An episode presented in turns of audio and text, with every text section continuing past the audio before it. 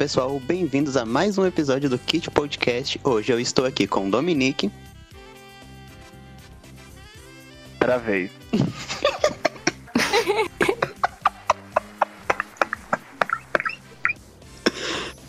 Easy. Oi, gente. Eu tinha escolhido uma frase pra falar, mas eu esqueci de anotar. O telefone vai dar um jeito de colocar aqui no, na, na hora certa. Droga. Abusando o editor. E só isso, ninguém mais. Celofane fanfarrão. Vai, Lulinha, fala. Eu sei que você tá me Essa amando era a minha hoje. fala. Celofane fanfarrão. Pois é, o tema de hoje é incrivelmente especial para nós porque é o nosso dia a dia. Todas as nossas falas se resumem a esse tema. Casos de família. Sugerido por. Chama ela de Rafaela, que ela adora. Não, não, não. Hum, Já vai criar o ódio pela menina, ela vai processar. Rafaela.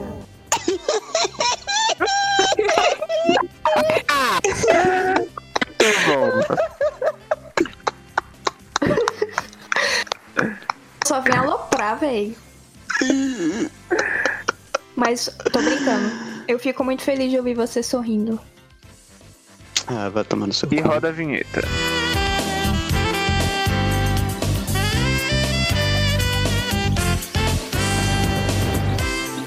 Como o Celofane já disse, o tema de hoje é Casos de Família, que é um talk show que anteriormente era apresentado por Regina Volpato, de 2004 a 2009, e de 2009 até os dias atuais é apresentado por Cristina Rocha.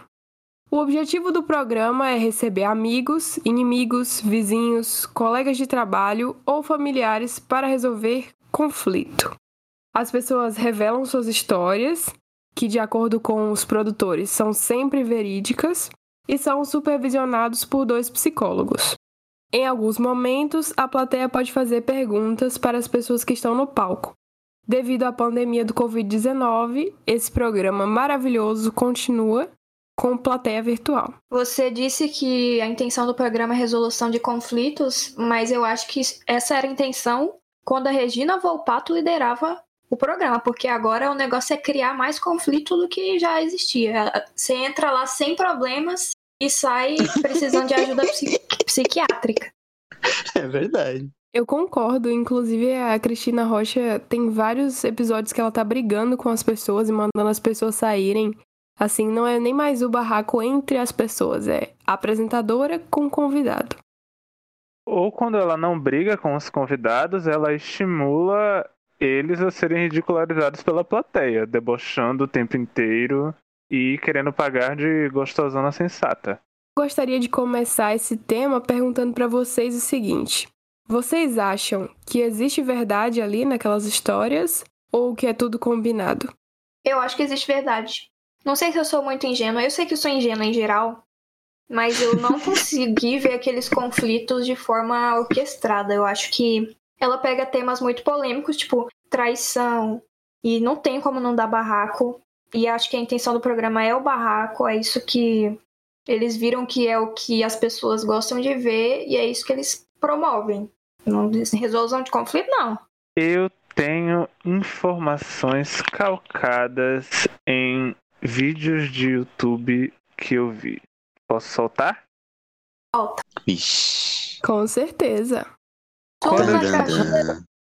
Quando eu estava fazendo a minha pesquisa para poder comentar esse episódio, eu assisti muitos episódios de Casa de Família e eu me deparei com um que eu achei sensacional e é um episódio bastante popular porque ele tem 10 milhões de acessos no YouTube. Aconteceu em 2016 e selecionava de sugestão um vídeo dele comentando a participação dele no programa Casa de Família, três anos depois. Eu fui assistir e ele detalha um pouco como é o processo de seleção da produção. Ele disse que foi o seguinte, que realmente no caso dele foi verídico, tanto é que a produção chamou ele e as duas mulheres que participaram com ele, entrevistaram os três separadamente para ver se a história dos três batia. E como tudo deu certo, eles decidiram levar ao ar. E aí ele fala que para ir você tem que assinar um contrato no qual você cede os direitos da sua imagem e em troca ele recebeu 100 reais da produção. Meu Deus, hein? Cara, eu vi isso. Eu vi isso. É, disseram que é 120 reais mais a alimentação. Exato. Pouco. Aí ele Porra. também explicou que a Cristina Rocha grava de 5 a 6 programas no mesmo dia para poder ir ao ar na semana inteira. E aí ele disse que ele chegou lá com um tema, só que aí na hora da gravação a produção falou no ouvido dele que eles tinham mudado o tema, mas que era só continuar o barraco que tava tudo certo. Inclusive ele também falou algo que eu achei interessante, que é o seguinte, que a produção dá dicas durante a gravação se o episódio tá rendendo ou não. Se eles estão abaixados atrás da câmera é porque eles querem que os participantes entrem em conflito com mais incisão. E aí quando eles estão em pé é porque o episódio tá bom. Olha só. Caramba, boto fé, boto fé. Esse menino aí deve ter morrido, né? Assim, ele assinou o contrato, saiu falando pra todo mundo o que, que aconteceu. Agora ele deve estar desaparecido. Rapaz, seria até melhor para o universo se esse garoto tivesse desaparecido, porque as coisas que ele fala no programa não são gatinhas. Cara, eu tava reparando nos jogos de câmera e assim, às vezes o jogo de câmera ele entrega a veracidade ou não do, do produto, né? E eu achei eles muito bem feitos no sentido de manter uma legitimidade, né? Então, assim, às vezes aparece uma das outras câmeras ou um dos técnicos e você percebe que o, o ponto de vista é sempre o mesmo, né? Então, não há cortes. eh, então, assim, por essa perspectiva, me parece bem verossímil mesmo. E no aspecto dos barracos em si, né? Eu já tinha visto alguns dos, dos episódios que eu vi, né? Eu já vi algumas situações parecidas assim no, no dia a dia, né? Então, porque assim, às vezes as pessoas acham que é, é surreal o que acontece, né? Mas pelo menos pra mim eu não tive essa im- impressão. Eu também achei tudo muito verossímil. Uma coisa que eu sempre me perguntava também quando eu assistia era o que que a psicóloga tá fazendo ali. Porque ela quase nunca fala, e quando fala é uma coisa assim mais ou menos, sei lá. Parece que não acrescenta muito e às vezes ela tenta resolver o conflito, mas não resolve. Porque o papel dela é estar ali pra dizer, ó, a parte de resolução de conflito não foi esquecida. Mas na verdade eu acho que foi. Ó, eu acho que fica muito claro que eles escolhem um lado do conflito antes mesmo de todo mundo entrar no palco. Então, assim, eles apresentam qual vai ser o tema. Aí entra os participantes. Primeiro, geralmente entra os participantes que eles vão apoiar, né? Entre as Juliettes. Aí as Juliettes dão suas versões da história e depois entra a pessoa que a Regina vai. Regina não, Cristina vai confrontar. Os Fiuk. E eu percebo que por Cristina ser barraqueira também e, e, assim falar por cima das pessoas e parecer assim, eu sei que é a intenção do programa, mas se eu for pensar, ah, era pra ela estar resolvendo conflito, se eu for pensar por essa perspectiva, eu acho que ela falha miseravelmente e falta profissionalismo se essa fosse a intenção, mas eu sei que não é a intenção, não é mais a intenção resolver ajudar pessoas. Aí eu percebo que por causa disso parece que ninguém mais respeita ela, sabe? Ninguém psicóloga entra como uma figura que bate o martelo. Eu tenho essa impressão também. Acredito que isso nem seja mais uma questão dos participantes não verem mais respeito na figura da Cristina Rocha, apesar de que eu acho que eles realmente não a respeitam mais, eles só estão lá para aparecer e ganhar seu espacinho na TV, mas a própria produção já estimula esse tipo de comportamento. E obviamente a Cristina deve estar ciente. Olha, eu acho que tem gente que realmente vai achando que pode resolver um problema, como é o caso de um episódio que eu assisti, que nós assistimos, daquela moça que o marido já bateu nela e ela foi parar no hospital com a cabeça aberta, um negócio absurdo assim. Eu acho que ela realmente buscava um tipo de ajuda ali e não só queria aparecer na TV, ou, enfim. Mas eu, eu sinto, eu, fi, eu fiquei me sentindo muito mal por todos os participantes, todos, porque parece que eles não percebem que o objetivo do programa é expô-los ao ridículo e transformar a figura deles em algo cômico, assim, uma coisa. Olha, olha só que engraçado os problemas dessas pessoas. Olha como elas são fodidas na vida e como elas lidam com os problemas de forma ridícula. E eu ficava me sentindo muito mal, porque eu acho que realmente tem gente que vai lá buscando ajuda e vira piada. E no final é mais desesperador porque não, justamente não se resolve, né? E você fica tipo, caralho, a gente acabou de assistir a uma parada super séria e super bizarra e o pessoal tá tipo dando risadinha, se despedindo com um sorriso no rosto, sabe? Eu, achei, eu fiquei bem desconfortável com esse episódio. Esse episódio eu tive que assistir muitas parcelas porque além das brigas, aquele relacionamento da mulher com o esposo era uma coisa assim impensável, mas eu sei que é muito comum, só que assim, ouvir ela descrevendo e ver o cara grandão assim, falando aquele monte de merda, me deixou muito mal. Esse é o pior dos episódios, eu acho que a gente separou para falar. O nome do episódio é Até que a Morte nos Separe. É, já começa por aí, né? Sim. E assim, é por isso que eu acredito que a intenção, não só desse programa, mas de muito grande parte da programação da TV, aberta e fechada é a espetacularização do sofrimento alheio. E Sim, infelizmente SBT. vende, né? Sim, principalmente do SBT. E programas de auditório. Isso.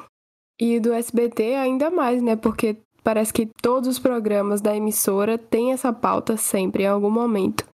E aí não é só a ridicularização da vida das pessoas, porque uma coisa que eu li, eu achei muito interessante na descrição do programa que diz que é para as pessoas exporem os seus problemas, independente da classe social. Só que quem é que eles trazem para falar dos problemas? Porque, né, ninguém ia se prestar esse papel recebendo 120 reais. E ainda dizem na descrição do programa que quando as pessoas estão em situação de carência ou de necessidade, a produção ajuda. Mas eu duvido. Nossa, Todos os episódios da, da era da Cristina Rocha que eu assisti me deixaram muito mal. Naquele episódio lá do. Ai, que o, título é grande. Do Miga Sua Louca. Esse... Não, não vou falar o nome do episódio, não. Foi muito. Não fala, muito fala. Naquele episódio lá da menina novinha que é casada com um cara 30 anos mais velho. Nossa, eu me senti muito mal por ela, porque eu vi lá nos comentários uma pessoa dizendo que a conhecia e que ela tinha problemas psicológicos. E ela, acredito que parte da intenção dela entrar no programa foi cantar, né, e dançar, porque ela disse que ela queria, tinha esse sonho. Mas muito, tava todo mundo rindo dela na hora que ela cantou e dançou. E ela tava, tipo, tendo o um momento da vida dela. Eu fiquei, cara, que merda, viu? Que programa bizarro. Bizarrão, velho. Não, e assim, o marido dela no palco, deixando ela passar aquela vergonha, não fazendo nada, a menina, que é a filha dele, eu até entendi porque ela realmente não gostava da, da, da garota loirinha, da Manuela. E então ela devia estar se deliciando com a garota sendo ridicularizada no palco. Mas o marido, totalmente passivo, e ela achando que estava arrasando, realmente foi constrangedor. Pra mim, eles selecionam casos que eles observam assim de pessoas, sei lá, de cidade do interior, bairros periféricos, de relacionamentos que a maioria das pessoas talvez não esteja acostumado a ver, por exemplo, aquele episódio da moça que trabalha com reciclagem, aí ela cata lixo na rua e a filha tem vergonha dela. A maioria das pessoas acredito que não vai se identificar com essa situação, mas vai olhar e falar: "Nossa, olha só que menina bizarra, escrota, olha só que família desajustada, sabe? Eu fico com essa impressão geral do programa, que eles pegam esses casos para causar estranhamento e, um, e até repulsa, né, no público. Eu tenho a impressão de que é tipo uma grande praça de apedrejamento, sabe? Onde as pessoas vão ali para apenas julgar com a certeza de que elas não vão ser julgadas, né? Então, na, durante o programa você tem essa liberdade, entre aspas, para despejar o seu ódio ou o seu, seu julgamento, seja ele qual for, sobre a pessoa que está sendo condenada, né? Porque como a Izzy bem colocou, o programa já tem um posicionamento desde o início do episódio. E quando o episódio termina, né, que a psicóloga vai lá e bate o martelo, como a Izzy também bem colocou, você obviamente, vai ter concordado né, com a, a posição do, do programa e vai se sentir satisfeito de ter tido a sua micro justiça sido feita ali, né? E pronto, você muda de canal ou segue para o próximo programa e pronto, você teve a sua pequena amostra de justiça do dia a dia ali. Eu acho isso bem bizarro, na real. É um Big Brother ininterrupto e sem voto do público. É, e assim, você, como eles escolhem um lado, assim, geralmente o lado que eles escolhem eu concordo totalmente. Tipo, o cara batia na mulher, eu quero que ele se lasque mesmo, quero que ela saia de perto desse homem. Mas não existe espaço para que o outro lado da história, outras perspectivas das histórias sejam ouvidas, porque a Regina não vai deixar você falar. A Regina não, porque a Cristina não vai deixar você falar se for contraditório a narrativa que eles estão criando ali. Você vai ser escorraçado, nem sei se essa palavra existe, mas deu pra entender. Você vai ser. É, isso aí. Vai ser esculhambado se você levantar a mão para falar alguma coisa que seja alguma coisa diferente. Eu concordo com isso e inclusive eu acho que isso acaba isso acaba prejudicando às vezes em alguns episódios. Assim, para além dos episódios que a gente vai comentar, tem um episódio que foi sugerido por uma ouvinte da gente também, que o nome do episódio é Não sou gay, mas fico com homens porque acho deselegante rejeitar convite. E eu vi esse episódio assim, e ele foi uma facada no estômago, né? Assim, horrível o episódio, horrível. Mas é, nesse episódio eu senti que eles não ficaram do lado de ninguém assim, ficaram só querendo instigar o barraco. E até a opinião da psicóloga também foi, foi péssima. Ela não resolveu nada e foi um episódio que deu muito espaço para homofobia. Para a plateia poder ser homofóbica, para a Cristina poder falar um monte de merda e a psicóloga endossando aquilo tudo. E assim, não é uma coisa tão antiga. Aquele episódio eu acho que é de 2016. Então, assim, é complicado porque eles acabam endossando esse comportamento das pessoas e esse pensamento que assim, tá tudo bem se você não for agressivo, se você não bater na pessoa, mas que você não precisa concordar com uma coisa que é da vida dela, sabe? E assim, tem muito isso em, em vários episódios, que fica do lado só da treta. Ou então com opiniões horríveis e que ficam endossando, sabe? Considerando a emissora, tá bem coerente com tudo é aquilo é que eles pregam na grade televisiva deles. Imagina aquela fulana Bravanel nesse programa, ela ia amar. Ela ia, nossa. Pois é. Quem, Patrícia Não, Bravanel? É, essa aí. Ah. E eu acho que a Cristina inferniza a vida da galera no programa, porque eu não conseguiria lidar com aquela mulher gritando daquele jeito comigo. Nem com uma pessoa que eu tivesse brigado, porque é um negócio muito, assim, extremo, tensão extrema. E ao mesmo tempo ela paga de moralista e traz um moralismo bem cristão, às vezes, assim, umas. faz uns comentários muito desnecessários e claramente de origem religiosa, assim, que, cara, esse programa Total, é uma é. bagunça. Você seria aquela convidada dela, né? Afogada. Obrigada, Lulinha, pela parte que me toca. Que virou meme. Não, porque ela, ela se incomoda. Eu esqueci o nome da convidada, mas ela se incomoda porque a mulher tá ali gritando com ela. E ela começa a falar: abaixa o tom comigo. E aí a apresentadora não abaixa o tom. E aí fica aquela bagunça e no final ela sai do programa. Porque ninguém aguenta a Cristina gritando no ouvido.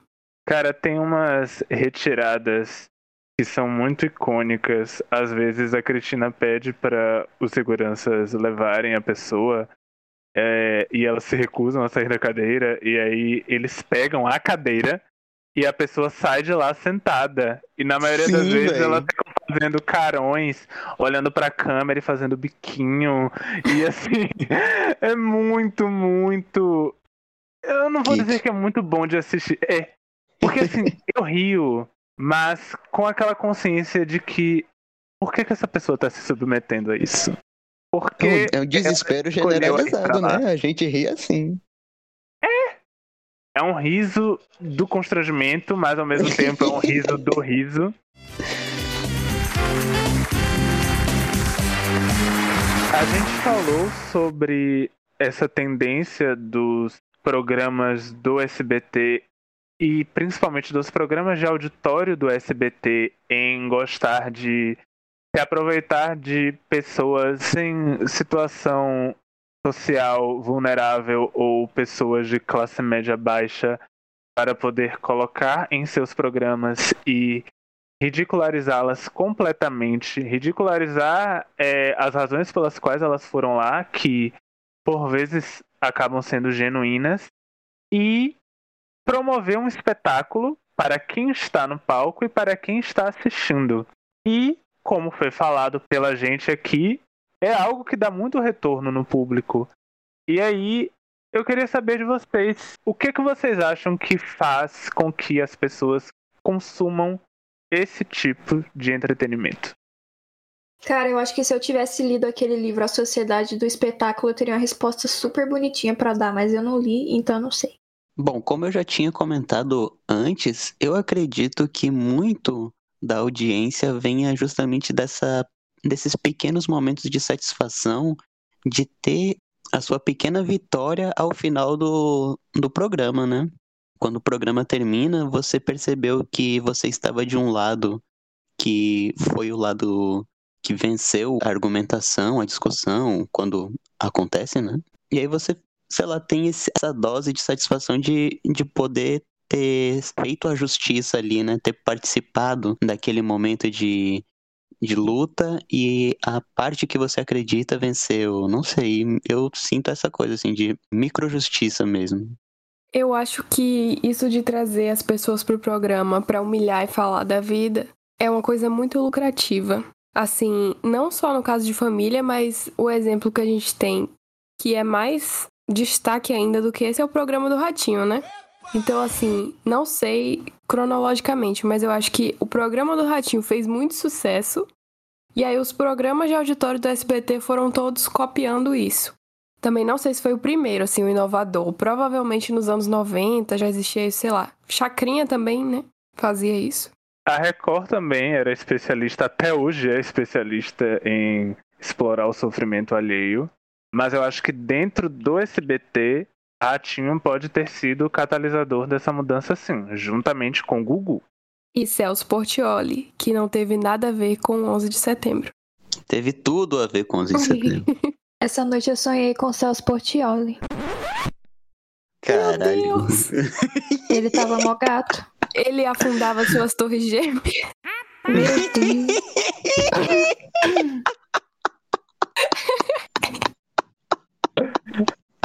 Eu quero montar uma produtora na cabeça dessa menina, porque é cada sonho.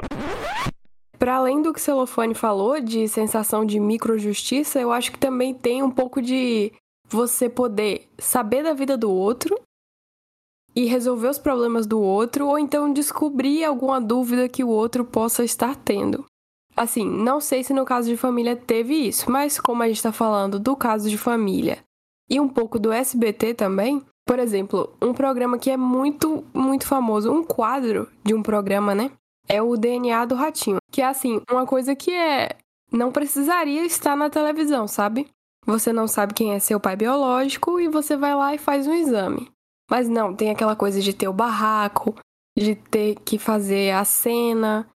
E para você que tá assistindo do outro lado, poder saber da vida do outro sem se sentir um espião, sabe?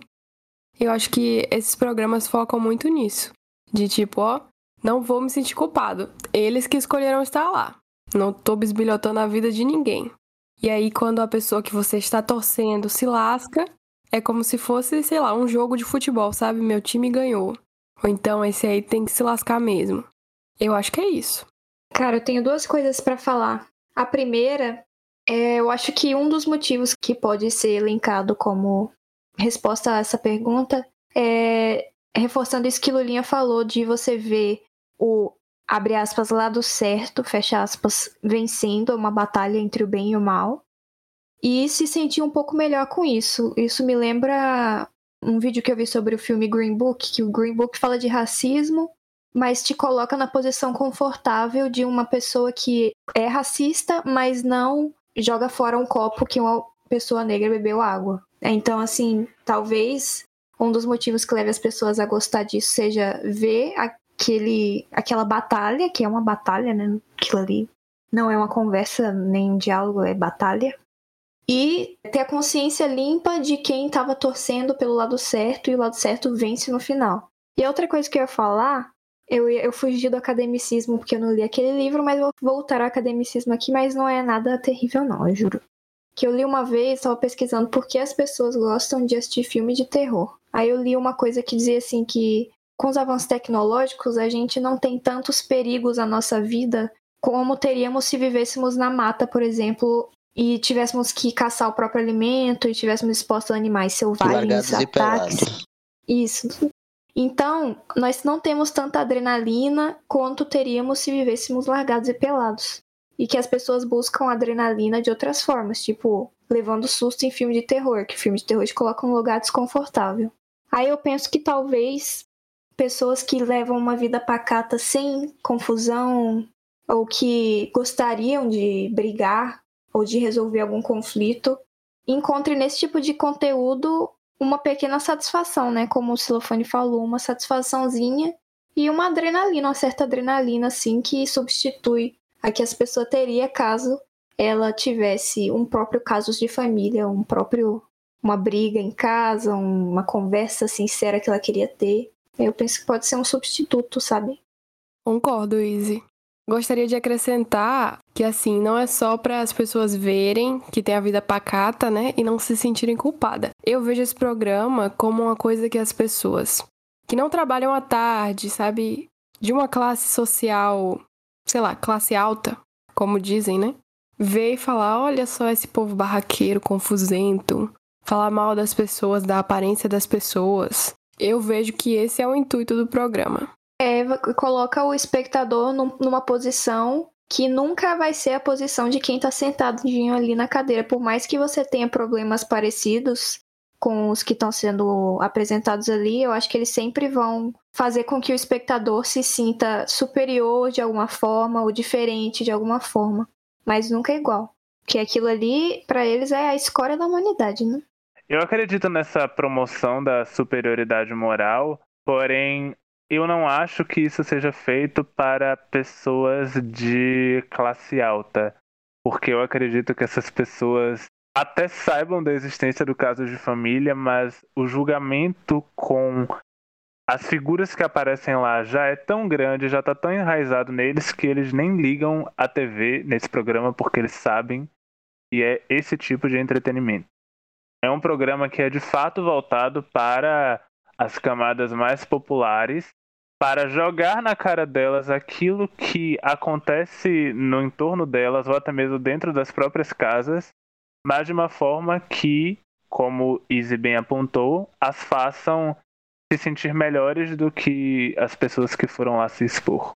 Eu concordo. Também acho que o programa é consumido pelas camadas mais populares da sociedade e acho que quem vai participar do programa é quem consome ele e só reforçando o que eu disse anteriormente, eu acredito que elas não imaginam que a participação delas é vista por muita gente dessa forma que falamos anteriormente de ridicularização.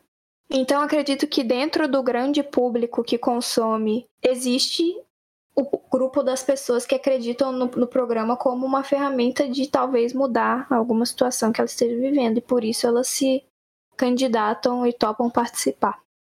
Concordo. Acho que quando eu falei aquilo de pessoas classe média, classe alta, eu tava só pensando que já falam mal sem ter o programa, né? Imagina tendo. Pois é. Dito isso, eu queria puxar algo da fala de Izzy, onde ela afirma que há pessoas que realmente acreditam no potencial do programa de trazer algum tipo de solução para os seus problemas e expressar uma opinião que eu acredito que não expressei direito no bloco anterior em relação à veracidade desses casos, porque eu acredito que há um equilíbrio. Eu acho que há realmente pessoas que vão lá, se inscrevem para poder participar e levar seus dramas reais, mas também acredito que o programa fabrica sim algumas histórias porque isso é de fato documentado por jornalistas que chegaram a perceber que há pessoas que participaram do caso de família e que estavam presentes em outros programas similares, tipo o programa do João Kleber ou outros programas do SBT e até próprios espectadores do programa. Eu lembro que quando eu estava fazendo minha pesquisa, eu me deparei com um texto do Maurício Sticer de 2015, dele falando que uma espectadora do programa escreveu para ele decepcionada porque ela viu o caso de uma pessoa, se identificou muito com a mulher que estava dando depoimento e foi caçá-la nas redes sociais. E aí, quando ela foi nas redes sociais, ela descobriu que ela era uma figurante que trabalhava nesse tipo de programa. E em programas de auditório com a intenção de resolução de conflitos para poder se passar por alguém que tinha problemas. Nossa, que triste. Bizarro. Meu Deus. Não esperava por isso. Então eu acredito que existem sim casos reais, só que como é um programa muito longo, que está no ar desde 2004, eles acabam reciclando algumas histórias, contratam alguns atores para encenar alguns episódios e como foi provado por esse caso que eu trouxe, a decepção do público quando assiste, que realmente acredita no programa, é avassaladora. É, e tem o lance de que é televisão, né, cara? Nada que vai pro audiovisual é completamente Sim, verdadeiro, né? Até documentários, assim, todo documentário, por mais que seja um documentário, ele é roteirizado, né, cara? Então, assim, não existe essa coisa de que ah, ali é a verdade absoluta. É, no mínimo, tendencioso por cortes, né? Então, assim, tem isso também. Eu queria falar sobre a Aracida Top Term. O homem é três. Falando em veracidade, né? Como o Dominique bem citou no bloco passado, eu gostaria de perguntar a todos os ouvintes, né? E a vocês, meus colegas, se vocês acham que a Aracida Top Term e a Top Term, o que é aquilo? É verdade? Por que que todo momento de intervalo no programa é só a Top Term e produtos diferentes?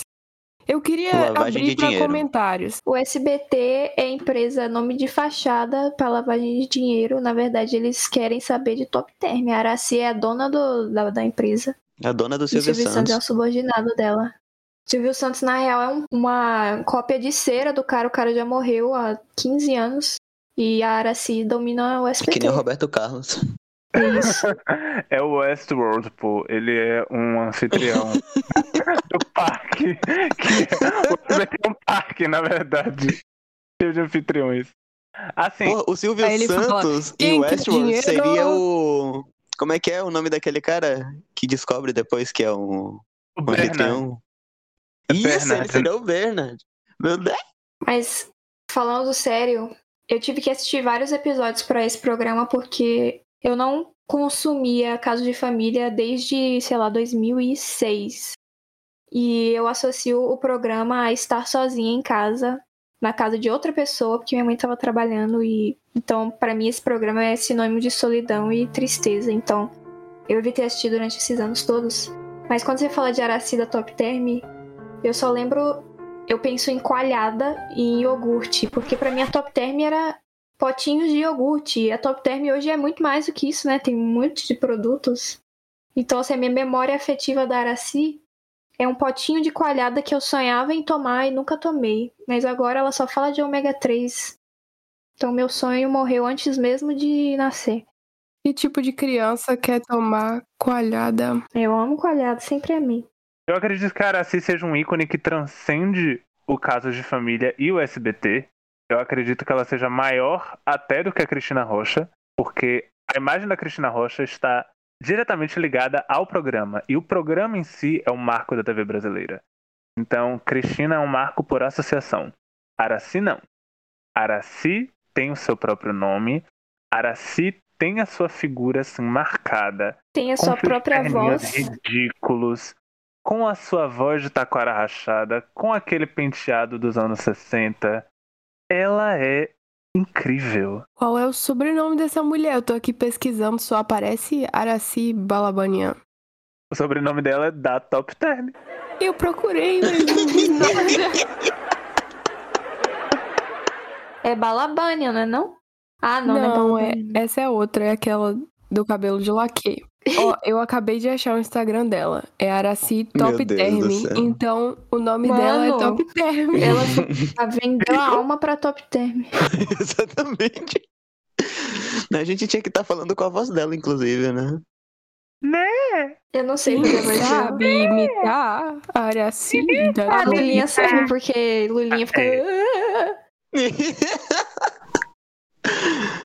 Term. Cara, sim. Fardo. fala pausadamente. Isso É. virou minha Perfeito. identidade visual, essa merda de ficar fazendo. ah. Só que é sonora, né, gata? É verdade. A pessoa não pode ser burra perto de Easy. É foda, Não gente, é foda. né? Não Easy, uma burrice, não Easy deixa usa passar. ômega 3, pô, por isso que ela é assim. Ela tem a memória boa. É. Nossa, Consuma memória é muito fórmula boa. exclusiva da Top Term. Adoro falar do ômega 3 Top Term, gente. Que este aqui é o legítimo ômega 3. Assim, já que a gente tá no tema SBT, eu queria fazer um comentário que, assim, eu não assisto TV aberta há muito tempo, porque eu não tenho TV há muito tempo e por muito tempo eu não tive internet também. É Mas ela é pretenciosa. quando eu paro pra ver o que está se passando no SBT, eu fico com a impressão de que eu tô nos anos 40. Eu, inclusive, eu vi um vídeo, acho que no Twitter, essa semana, do, do Bom Dia, abertura do Bom Dia e Companhia. Aí começa uma série em preto e branco, de, sei lá, 1938. Um negócio super antigo, assim. Falei, cara, que- as crianças assistem isso, elas gostam disso, sabe? Aí tinha uma pessoa falando. Era isso que o Silvio Santos assistia quando ele era criança. Ele quer botar no, no Bom Dia Companhia agora. Mas vocês não têm essa impressão de que tão- eles estão congelados, assim, que eles estão empoeirados? Demais. Essa é uma impressão muito certeira. E acredito que isso seja culpa do próprio Silvio. E quando ele morrer e a administração da emissora passar para a mão das filhas, eu acredito que exatamente vai transitar de uma cápsula do tempo para um televangelismo completo, do início ao fim. Inclusive, eu tenho medo do que será do caso de família no momento em que as irmãs Abravanel colocarem as mãos naquela emissora. Não, eles já vão começar substituindo o psicólogo pelo pastor. Exato. Vão fazer terapia de conversão de homossexuais. E, Estou com depressão porque não tenho Deus na minha vida. Vai ser o tema do primeiro episódio. pois é. Essa festa virou um enterro. Como eu tava comentando, a minha memória de casos de família é muito antiga e era da época da Regina Volpato. E aí eu tava assistindo uns episódios da época dela, porque eu já tinha visto umas pessoas comentando: ah, a Regina Volpato era muito melhor, e eu queria saber por quê. Porque eu não me lembrava como era o programa. E aí eu vi um episódio que era assim: eu me assumi por causa de você e agora você não me dá valor, uma coisa assim. E era sobre pessoas que tinham se assumido homossexuais ou tinha acho que um cara que agora se identificava como travesti. E eu achei o episódio muito bom. Assim, tenho minhas ressalvas em relação a algumas coisas, mas assim, acho que estava muito à frente de seu tempo em alguns aspectos. A Regina respeitou o pronome de todo mundo. Assim, as pessoas que se chamavam pelo nome feminino, elas chamavam pelo nome feminino e e ela era assim, ela é extremamente elegante, ela fala num tom de voz baixo, não tem nenhuma briga no programa. E no final desse episódio que eu assisti, assim, tinha acho que cinco casais, todos eles nesse tema de sexualidade e também gênero. Eles fizeram uma- umas misturinhas lá confundindo sexualidade com gênero, mas eu vou passar um paninho, porque é de 2005, sei lá. E aí, ao final, que todo mundo tinha falado seus problemas e a Regina, com toda a calma do mundo, só fazia perguntas. E, nossa, eu queria que minha psicóloga fosse a Regina Volpato. Ela nem é psicóloga, mas eu queria. O psicólogo, que devo dizer é um homem negro, eu fiquei impressionada porque eu não sabia que pessoas não brancas tinham oportunidades na televisão brasileira até o surgimento da Netflix e da cultura da lacração. Não, e no SBT, né? Exato. E assim, aí ele se. Ele virava pra cada um dos casais e falava: Fulana, sua reclamação é essa, mas você não pode exigir isso da pessoa porque ela nunca te prometeu isso. Aí virava pro outro e falava: Fulano, a sua reclamação é essa? Mas você tá fazendo isso. Sim, o episódio é perfeito. Assim, eu tenho certeza que ele mudou a vida de todas aquelas pessoas que participaram dele. E foi tudo conduzido de forma muito precisa, elegante e respeitosa. Eu achei sensacional. Eu fiquei até impressionada com a mudança brusca da abordagem da apresentadora, porque não sei se vocês sabem como era o programa com Regina Volpato, mas é uma coisa totalmente diferente. Eu fiquei muito. me senti bem assistindo, sabe? Eu assistia o caso de família na época da Regina, porque a minha mãe gostava muito do programa.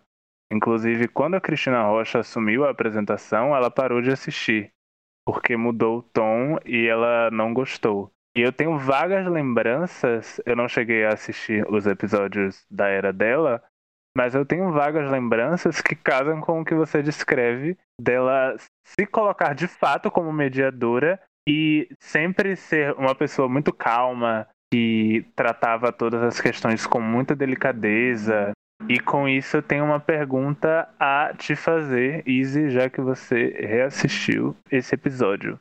Eu quero saber se Fátima Bernardes é uma versão a Regina Volpato, só que absorvida pela era da lacração. Fatiminha, ele é obcecado por você, sabe?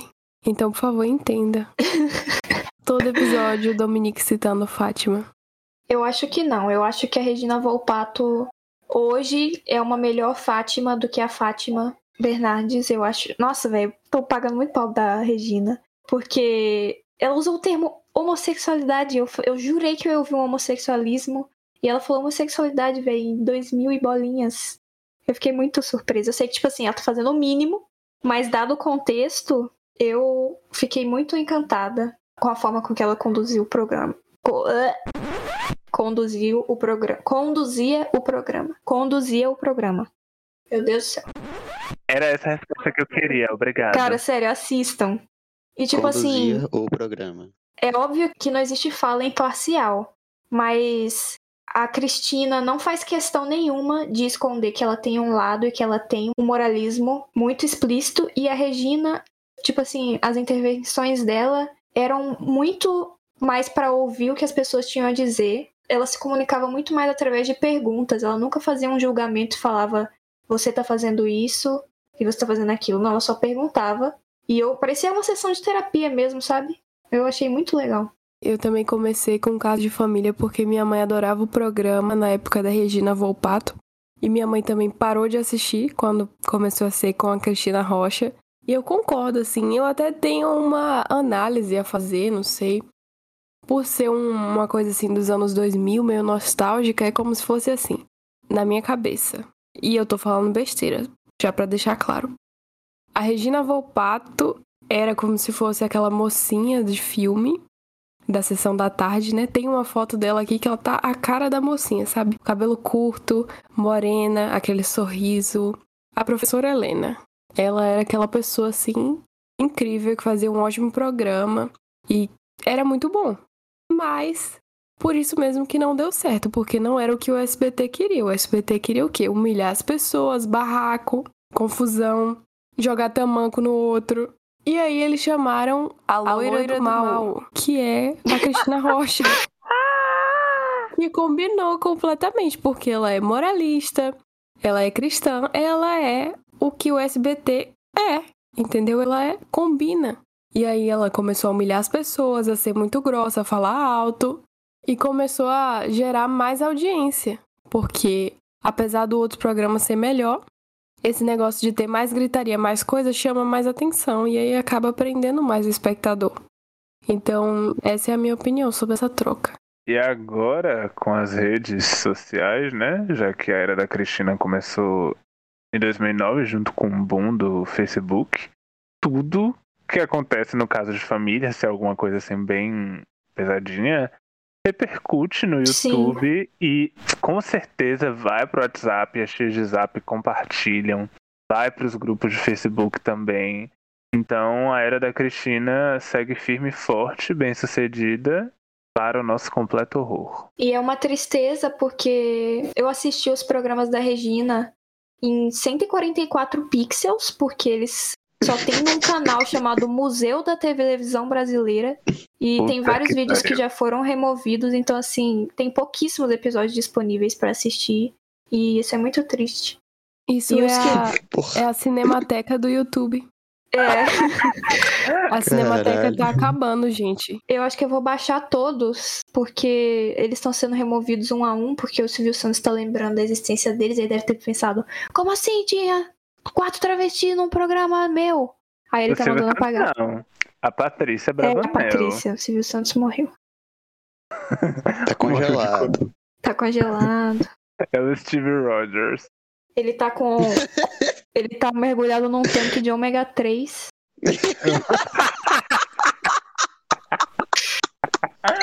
Muito bom, muito bom. Essa foi. Agora O processo, velho. Véi. processada. Agora você se superou. Excelente. Ou eu mandei o link pra vocês, se vocês quiserem assistir depois juntos. Eu reassisto, porque foi realmente uma experiência muito legal. Como eu já comentei, alguns aspectos técnicos indicam, né, ali o teor de veracidade ou atuação do programa. Uma das principais questões que me chamou a atenção foi justamente o jogo de câmeras e de ângulos, né? Os pontos de vista são sempre muito parecidos, mostrando que as câmeras estão ali, teoricamente, sem grandes cortes. Além, é claro, né, do formato dinâmico de duas câmeras sempre intercalando as cenas e tudo mais que já ajuda também a trazer mais uma veracidade para todo aquele contexto ali do, do episódio, né? O que, que vocês têm a dizer sobre? Eu acho que funciona muito bem isso das câmeras. E a questão da trilha sonora também, né? Apesar de não ter, assim, uma coisa tão. Mas, assim, só aquelas palminhas da plateia junto com aquela musiquinha quando a pessoa entra já é uma coisa, assim, que. Sabe? Eu acho incrível. É uma coisa que você pensa, assim, eles acertaram nessa. Porque a pessoa já entra você já espera que seja uma pessoa engraçada. Ou então, sei lá, polêmica. E esses efeitos, apesar de parecerem realistas, também criam um pouco de performance, né? Que é o que o programa busca mesmo. E o próprio formato, assim, do cenário. Eu sei que programas de auditório tendem a ser assim, mas no caso desse programa, cria uma espécie de fórum popular que as pessoas vão para ser julgadas. E aí a maioria, o coro, decide o que, que vai acontecer com ela. Porque às vezes o cara lá, o, o cara que bate na mulher, solta uma fala e todo mundo fala. Uh! Então, assim, as vaias e os aplausos também direcionam o rumo que aquele episódio tá tomando, né? O caso de família é a Ágora. Exatamente. Exatamente. Grécia Antiga, o quê? SBT. SBT mostrando mais uma vez que parou no tempo. Inventou o tempo e depois parou. SBT é a sigla para Sistema Brasileiro de Tempo.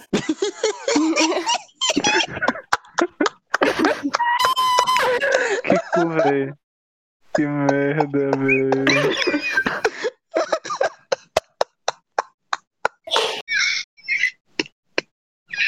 Assim que seu fone terminar de guinchar, você pode falar. Ele guincha demais, cara. Que isso? Quem é que ri assim? Eu amo, velho, eu amo. Incrível. Pega a bombinha de ar. Respira, cuidado com a asma. Ele parece a Mariah Carey, só que lindo. imagina, É imagina, os cotoveludos dela lá, os Wistons, e ele fica guinchando enquanto Gente, eu não tô entendendo nada. Parecendo um caso de família isso aqui. Vamos organizar, pelo amor de Deus. Imagina o Silvio Santos apresentando o clima a tempo. Que merda, velho. Oi, vai chover. Véi, o que que tá acontecendo? Pelo amor de Deus. É o seguinte, na parte técnica, a coisa que me chamou a atenção primeiramente foi a abertura. Não é a mesma abertura que está sendo veiculada atualmente, mas nos episódios ali do início dos anos 2000 até 2016, pelo menos, eu sei que tem. Porque não tem nada a ver com o resto do programa. Eles pegam três imagens de momentos ultra mega alegres, que são, primeiramente, três idosos dançando. Segundo, a Cristina Rocha, juntamente com um monte de homens, todos vestindo a camisa do Brasil, comemorando alguma coisa. Provavelmente comemorando na Copa de 2014. E a terceira é a de um casal que provavelmente estava em uma cerimônia de casamento que foi realizada no caso de família, porque a mulher estava vestida de noiva, com um vestido branco. Eu vi!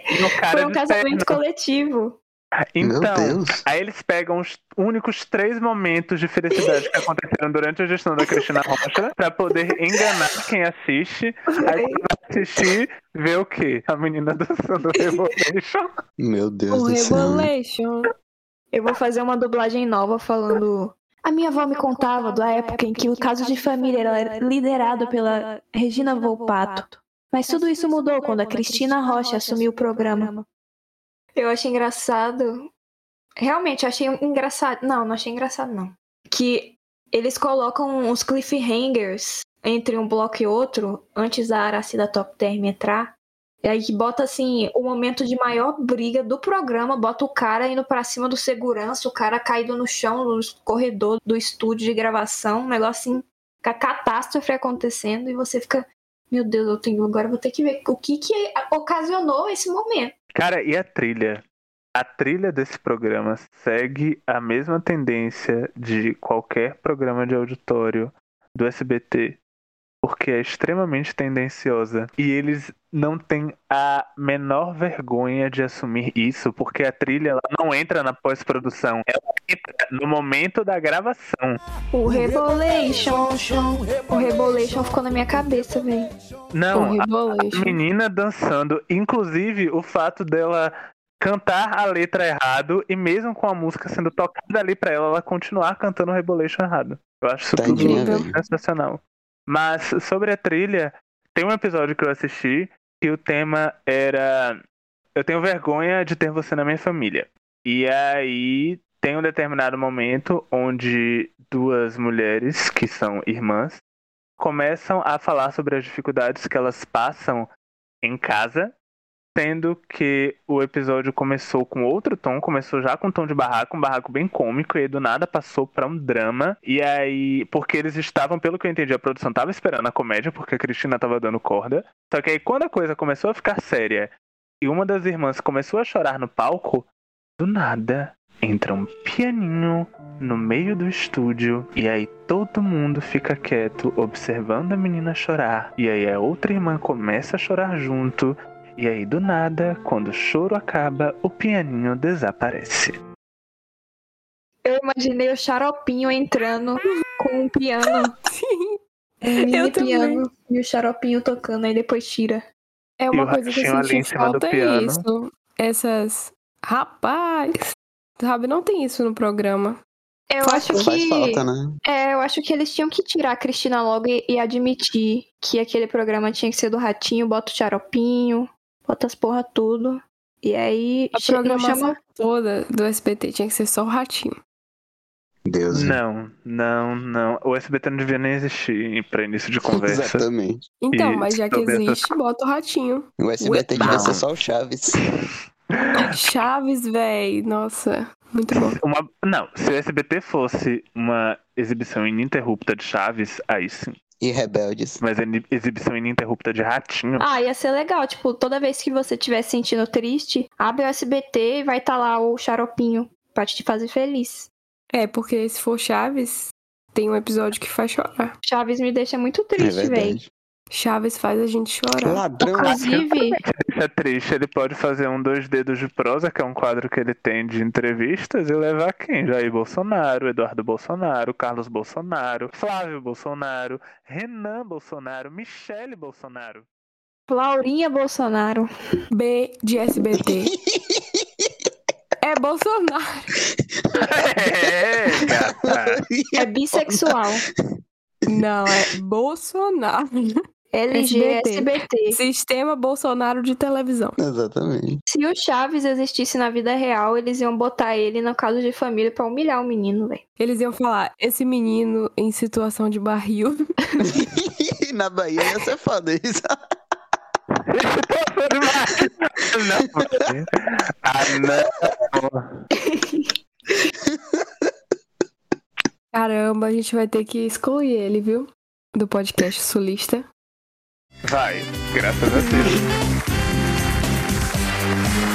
Mano, vocês viram um episódio que a Cristina Rocha ficou maluca e chutou o sapato dela e começou a cantar? Sim. Acho que é o episódio do Revolution. Eu me animei! Ela fez, ela fez um. Agora eu me freestyle. animei. Ela fez um freestyle de Revolution, mandou o, o assistente pegar o sapato dela e botar no pé dela. Foi um, um, um momento assim que transcendeu ali. Ali ela transcendeu. Imagina trabalhar naquele programa, véi. Você tem que pegar o sapato de alguém, não. Não, na real, a plateia tinha que ter uma, uma proteção assim de acrílico, de De acrílico, é. porque tem, tem uns caras que vai pra lá pra, pra bater nas pessoas, né? Vocês viram o episódio de um cara que matou o gato da sogra e ameaçou dar um morro na cara da esposa? Vi, Aí a Regina. vi. A Regina não. Ai, eu não supero a Regina George.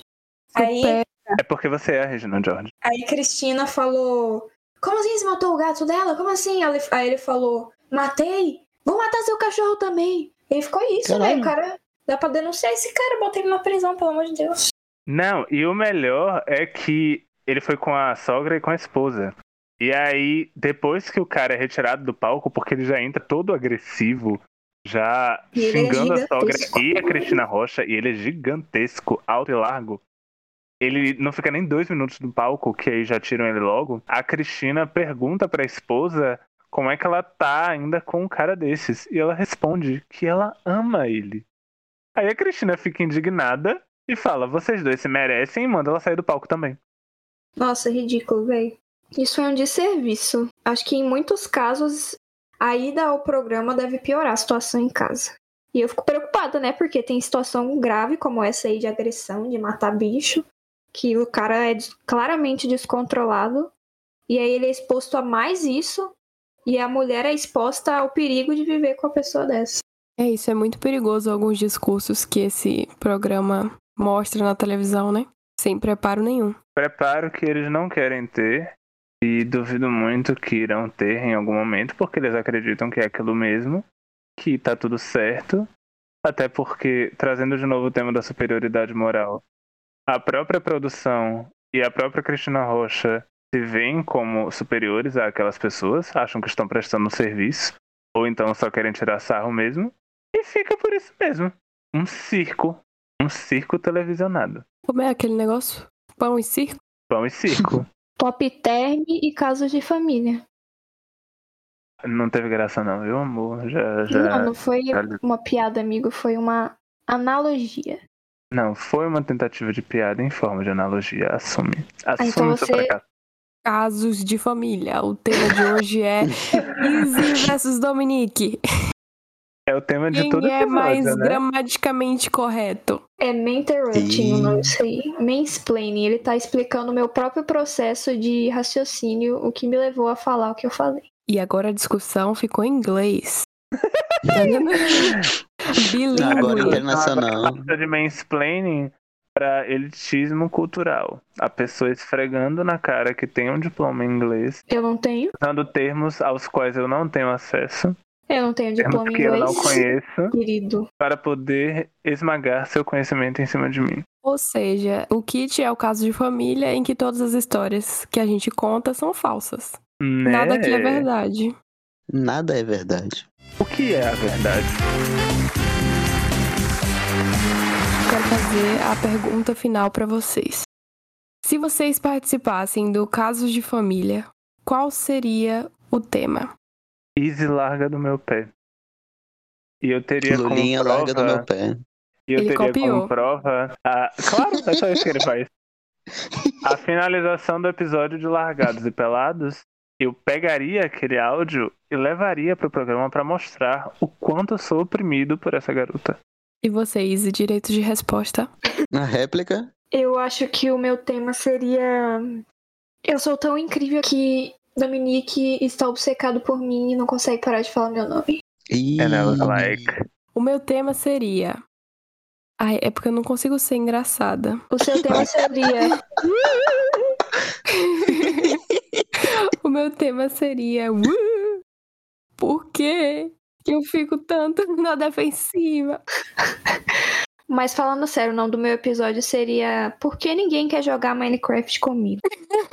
Gostei. Se você usasse uma versão pirata, eu jogava. Chamou de burguesa. É isso. Elitista. E o cara é do sul. Olha qual direito que ele tem.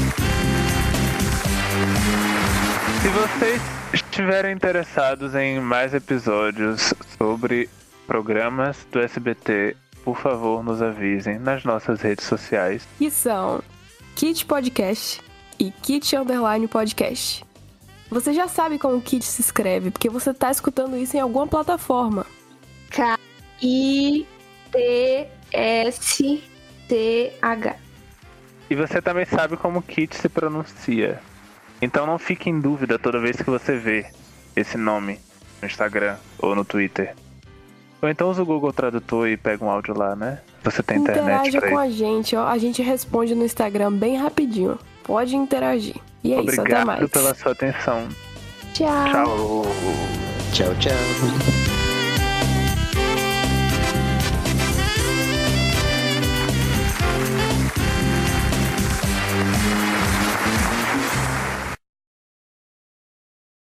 Porra, eu tô tentando falar aqui e vocês vão calar a boca, velho. Fala, meu bem, pode falar. Primeiro você engole a comida. Pois é, velho, filha da puta. Toda vez alguém come. Toda vez essa putaria. Cara, eu tenho duas coisas pra falar. A primeira. Eu esqueci. Pera. Isidore ataca novamente. Tô ficando igual você. Que merda. Ainda gostaria de acrescentar que, assim, não é só. Eu quero saber qual vai ser o próximo programa da Rafa Kalimann que a gente vai perseguir ela. Tudo que ela fizer, a gente vai falar. A dia e gente vai companhia. cancelar todos os programas dela. Exatamente. Ela vai fazer bom dia e companhia. Véi, eu odeio, eu odeio a Olinha, velho. Vai se fuder. Odeio Toda o vez PT. essa caceta. Pois é, me Ih, odeia, fudeu. odeia o PT, odeia 13. Minhas queridas, vocês esperavam o quê?